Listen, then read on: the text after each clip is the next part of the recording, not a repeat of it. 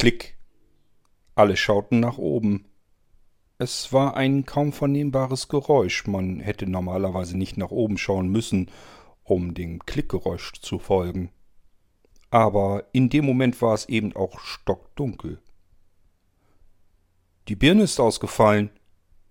Normalerweise knallen die doch. Ja, bei Glühbirnen. Wir haben hier moderneres Licht. Halogenlampen. Korrekterweise gibt es keine Glühbirnen. Sie heißen Glühlampen. Ja, ja, Hartmut. Ess du mal weiter deinen Burgunderbraten und sei ruhig. Wie soll ich denn im Dunkeln etwas essen? Du wirst ja wohl deinen Mund auch im Dunkeln finden.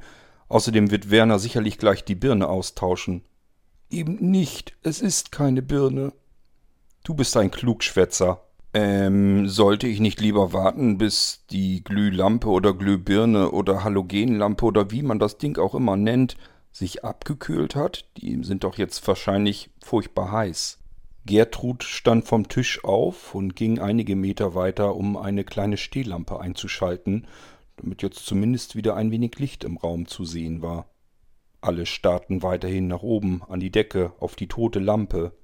So hatte sich Gertrud allerdings diesen gemütlichen Abend im Esszimmer mit ihrem Werner und ihren Schwiegereltern Hartmut und Anneliese nicht vorgestellt, schon gar kein Dinner im Dunkeln sollte es werden.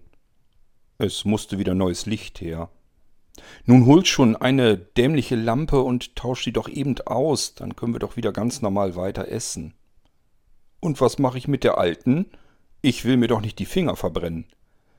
Es ist ja eben keine Glühbirne oder Glühlampe, es ist hochmodernes Licht, die werden doch heutzutage überhaupt nicht mehr heiß. Tauschi sagte eben aus, und es kann weitergehen mit unserem gemütlichen Abend. Hartmut schnippelte unbeirrt mit Messer und Gabel an seinem Stückchen Burgunderbraten auf dem Teller weiter herum und steckte sich ein etwas zu großes Stück in seinen Mund und schmatzte genüsslich. Anneliese blickte hingegen auf den Tisch, Hast du denn keine Kerze, mein Kind? Das wäre doch ohnehin viel gemütlicher, meinst du nicht? Ich wüsste gar nicht, wo ich jetzt eine Kerze herbekommen sollte. Sicherlich haben wir sowas im Haus, aber das müsste ich jetzt suchen, bis dahin ist das Essen ja kalt.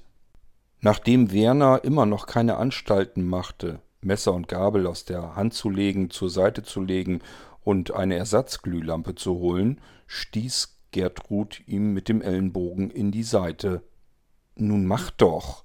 Das ist doch total ungemütlich hier. Ja, ja, wo hol ich denn jetzt eine Glühlampe her?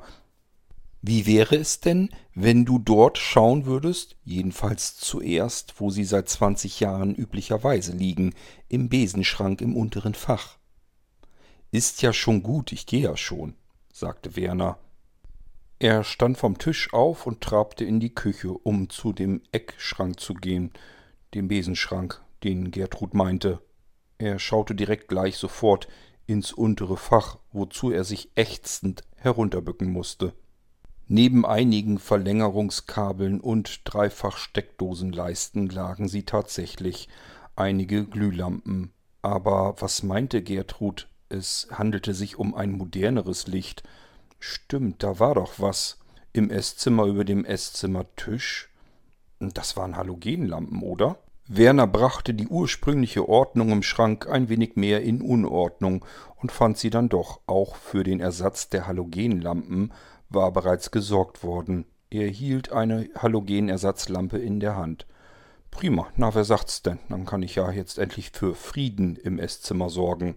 Er schloss die Schranktür und zog mit seiner Lampe in der Hand von dannen Richtung Esszimmer. Hm, und Gertrud, du bist dir ganz, ganz sicher, dass diese Lampen nicht furchtbar heiß werden? Nein, das ist bei modernen Lampen nicht der Fall. Das war bei den alten Glühlampen noch so. Du kannst sie ganz normal auswechseln, jetzt sofort direkt und schon können wir wieder in Ruhe essen. Gertrud und Werner, ein Paar seit über zwanzig Jahren. Und im Laufe der vielen Jahre musste Werner sich einfach eingestehen, dass Gertrud das deutlich hellere Köpfchen auf den Schultern hatte. Immer wieder, wenn die beiden unterschiedlicher Meinung waren und Werner sich besonders siegessicher war, stellte sich zum Schluss dann doch heraus, dass es Gertrud war, die leider allzu oft recht hatte. Und so hinterfragte er irgendwann seine eigentlich richtige Meinung, die er im Kopf hatte, selbst nicht mehr und ging davon aus, Gertrud würde schon recht haben. Werner schlupfte aus den Hausschuhen. Blau-weiße Kringelsocken kamen zum Vorschein, was noch nicht das Problem war. Dennoch hatte Gertrud sich ein wenig geschämt, denn der große C auf der rechten Seite schaute durch die Socke hindurch. Sie hatte ein Loch. Hoffentlich sehen es die Schwiegereltern nicht. Was ist denn das für eine Ehefrau, die ihren Mann in löchrigen Socken herumlaufen lässt? Bewaffnet mit der Halogenersatzlampe in der linken Hand stieg er nun auf einen der Stühle. Die Decke samt der defekten Halogenlampe war allerdings immer noch ein paar Zentimeter zu hoch. Es nützte alles nichts, er musste auch noch mit zumindest einem Fuß auf den Tisch steigen. Natürlich, wie sollte es auch anders sein? Er stieg mit dem rechten Fuß auf den Tisch. Sein großer Zeh ragte durch das Loch in der Socke und Anneliese starrte darauf, während Gertrud daneben stand und die Augenbrauen nach oben zog. Die Ersatzlampe in der linken Hand griff Werner nun nach oben in die Höhe. Es passte gerade eben so. Er konnte die defekte Halogenlampe erreichen, zog an ihr und hatte sie dann in der rechten Hand. Ein Zischlaut durchbrach die Stille im Esszimmer. Was zischte denn jetzt plötzlich? Und dann ging es auch schon los. Äußerst grazil wie eine Ballerina drehte sich Werner auf seinem linken Fuß auf dem Esszimmerstuhl stehend herum, so dass der rechte Fuß auf die Lehne kam. Dann trat er mit dem rechten Fuß nach vorne. Der Stuhl ging langsam aber sicher nieder zu Boden. Dann stieg er von diesem Stuhl im Halbflug herunter und legte einen gewaltigen Tanz auf das Parkett. Er hüpfte auf einem Bein und hielt dabei die natürlich immer noch glühend heiße Halogenlampe, sie hatte wahrscheinlich nur noch 1500 Grad, so fühlte es sich jedenfalls an, in der Hand. Und dann wechselte er sowohl die Glühlampe in die andere Hand hinein, als auch das Bein, auf dem er herumhopste. Begleitet wurde dieses schauspielerische Spektakel die ganze Zeit über von Uh, ah, au, ah, au, uh. Das Publikum dieses beachtlichen Balztanzes bestand aus Gertrud, Anneliese und Hartmut, die auf Werner starrten, wie er da vor sich hintanzte und immer wieder Ah, ha, ah sagte. Gertrud fragte nun als erstes Um Gottes Willen, was ist denn jetzt passiert, Werner? Hast du einen elektrischen Schlag bekommen? Während Anneliese nur meinte, ich glaube, die Glühbirne war wohl doch noch etwas zu heiß. Und Hartmut, wohlgemerkt mit vollem Mund, das ist keine Glühbirne, sondern wenn überhaupt, ist es eine Glühlampe. Und es war auch keine Glühlampe, sondern eine Halogenlampe. Und wahrscheinlich war sie wohl wirklich zu heiß. Bevor Werner mit der immer noch zischenden Lampe, egal ob in der einen oder der anderen Hand, langsam aber sicher dem Gefühl der absoluten Ohnmacht entgegenschwebte, dachte er noch über die Abahachi-Apachen nach, die Indianer, einen ähnlichen Tanz, den sie am Abend immer wieder ums Feuer machten. Oft genug hatte er es in diversen Western gesehen. Warum nannte man sie eigentlich Rothäute? Hatten sie Sonnenbrand? Oder haben sie immer nur die falsche Glühlampe, diese vermaledeite Halogenlampe in ihren Zelten ausgewechselt und mussten deswegen tanzen, hatten rote verbrannte Haut und irgendwelche wilden Laute dazu gemacht. Irgendwie ergab plötzlich alles einen Sinn. Heiß, heiß, heiß, heiß, sagte Werner immer wieder nur.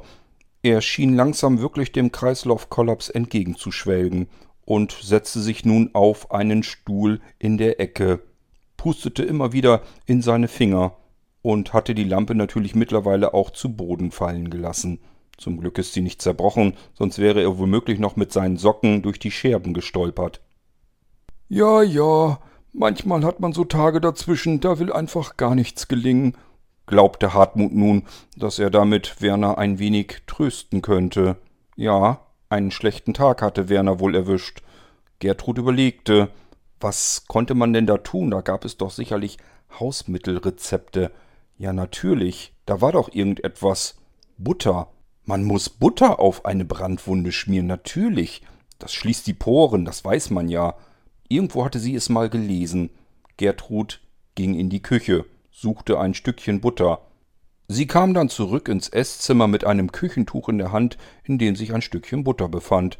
Dieses reibte sie nun auf die qualmende Pfote von Werner. Der war fast ohnmächtig geworden. Irgendwie hatte die Butter scheinbar den gegenteiligen Effekt von dem, was ihr zugedacht war. Jedenfalls war Werner für diesen Zeitpunkt nicht mehr ansprechbar. Es zischte und Werner verzog die Augen nach oben, das Weiße trat hervor. Ach Kind, das ist doch vollkommen falsch. Was machst du denn da? Nicht Butter, man nimmt Mehl, das weiß doch jeder. Anneliese ging jetzt in die Küche, schaute in den Schrank. Tatsächlich, es war eine Packung Mehl, sie war angebrochen. Mit dieser angebrochenen Packung Mehl kam sie zurück ins Esszimmer und tupfte beherzt Werners Hand in die offene Packung mit Mehl. Dies war dann auch der Moment, in dem Werner wegdöste und von alledem nichts mehr mitbekam.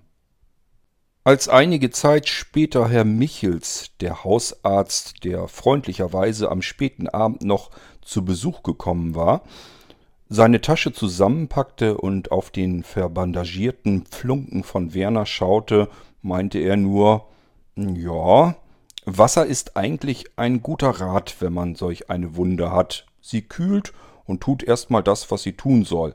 Aber ich muss zugeben, Butter und Mehl sind auch nicht schlecht. Sie ergeben immerhin einen wunderschönen Schnitzelgeruch im Haus. Werner saß währenddessen auf seinem Sessel und schaute sich nun etwas intensiver seine professionell behandelte Hand an. Sie steckte in einem Verband. Irgendwie sah das Ganze aus wie das Tomahawk eines Abahachi-Apachen.